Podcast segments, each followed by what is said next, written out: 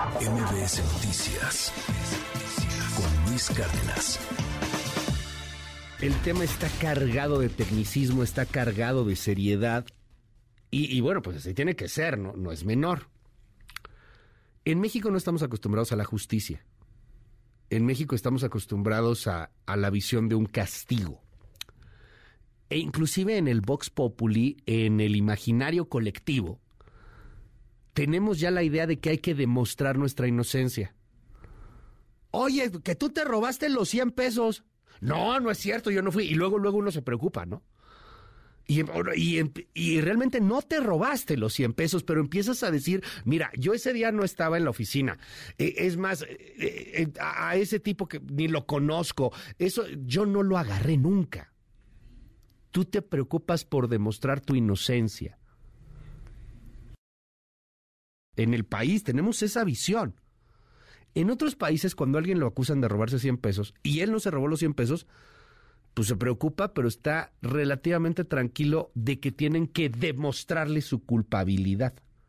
Aquí es al revés, hay que demostrar la inocencia. Sin embargo, nuestro sistema no funciona. Los ministerios públicos no son tortugas, son lo que le sigue. Son así como seres protozoicos, lentos, lentos, lentos. Y uno puede pasar en un juicio 10 años esperando una sentencia que al final nunca llega.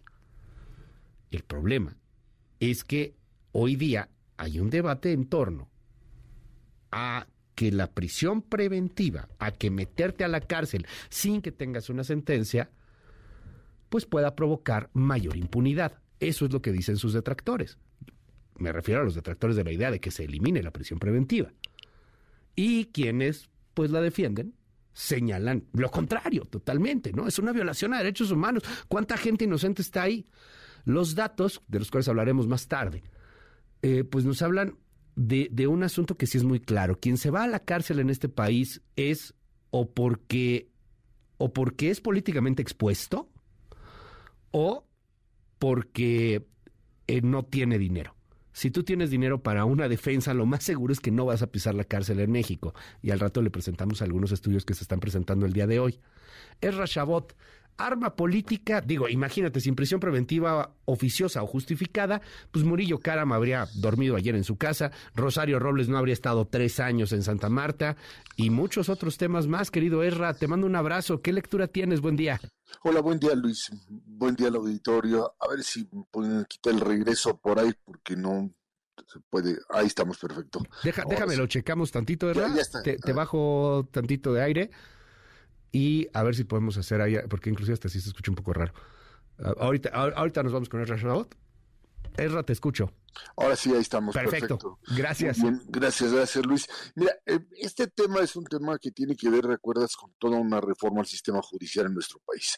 Teníamos un sistema mm, eh, judicial, un sistema de acusación, o más bien un sistema penal inquisitivo, que era básicamente la idea de que aquel que al que detenían pues, era básicamente culpable, era así se manejaba como tal, y te metías en un rollo de papeleo, en donde pues lo que era el auxiliar del juez era quien básicamente movía los papeles, no había ningún tipo de contacto prácticamente entre el juez y el acusado, esto tenía que ver con abogados entre sí, y se llegó a la conclusión de que esto era tortuoso, que esto era básicamente en contra de los derechos humanos, del acusado fundamentalmente y la propia presunción de inocencia.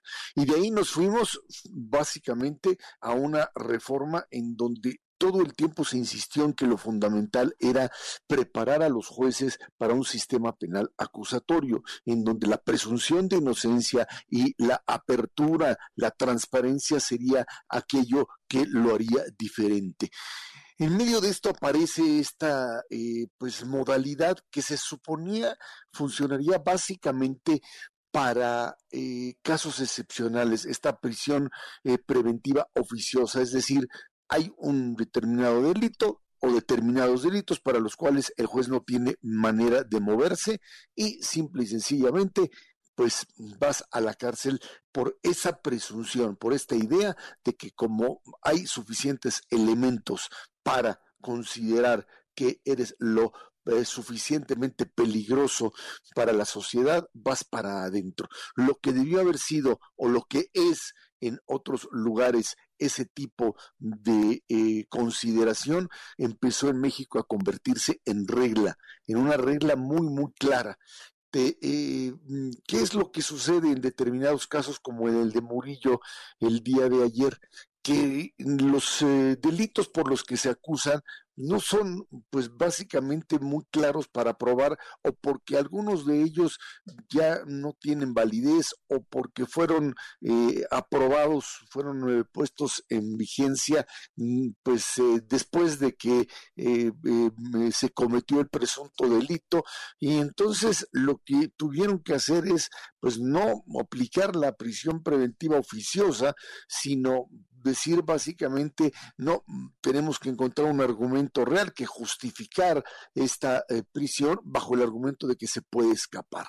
Y como se puede escapar, un hombre de esa edad y, los brazaletes no sirven y la vigilancia en su casa tampoco, entonces va para adentro.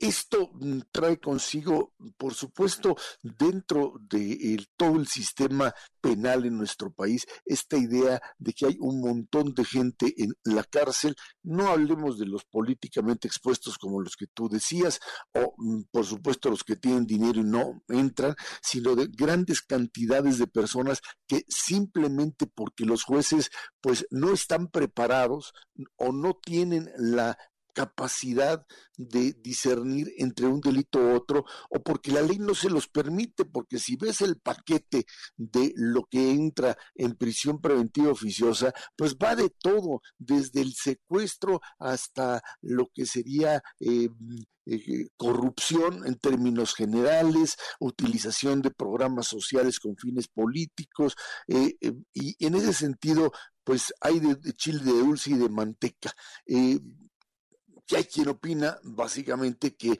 pues eh, hay que darle a los jueces la responsabilidad específica para tener la capacidad de discernir en qué casos se aplica y en qué casos no se aplica, porque de lo contrario lo que estamos haciendo, el presidente decía ayer es darles, eh, mandarlos a un nivel de presión enorme y provocar corrupción.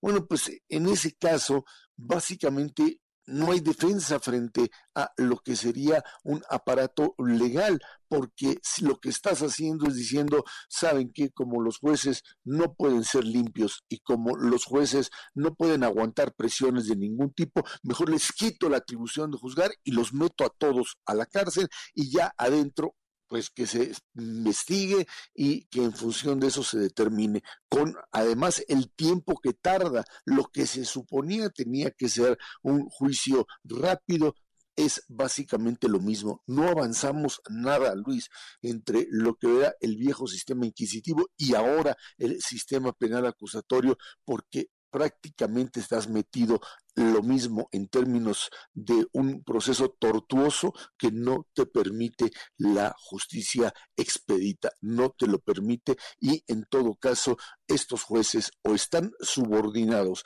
a una consigna política o están subordinados a un billete que habla por ellos, Luis. Este es el grave problema de este sistema. tuvo que haber sido instrumentado con una gran capacitación y con lo que sería una vigilancia para evitar abusos y lo que tenemos es básicamente un sistema que termina siendo pues un aparato de terror para aquel que tiene que pisar uno de estos juzgados sin tener un billete en la mano o alguna influencia que le permita evitar la cárcel, Luis. Te mando un gran abrazo, querido Erra. Muchísimas gracias y te seguimos en arroba Shabot. Gracias. Gracias, buen día, Luis. MBS Noticias Luis Cárdenas.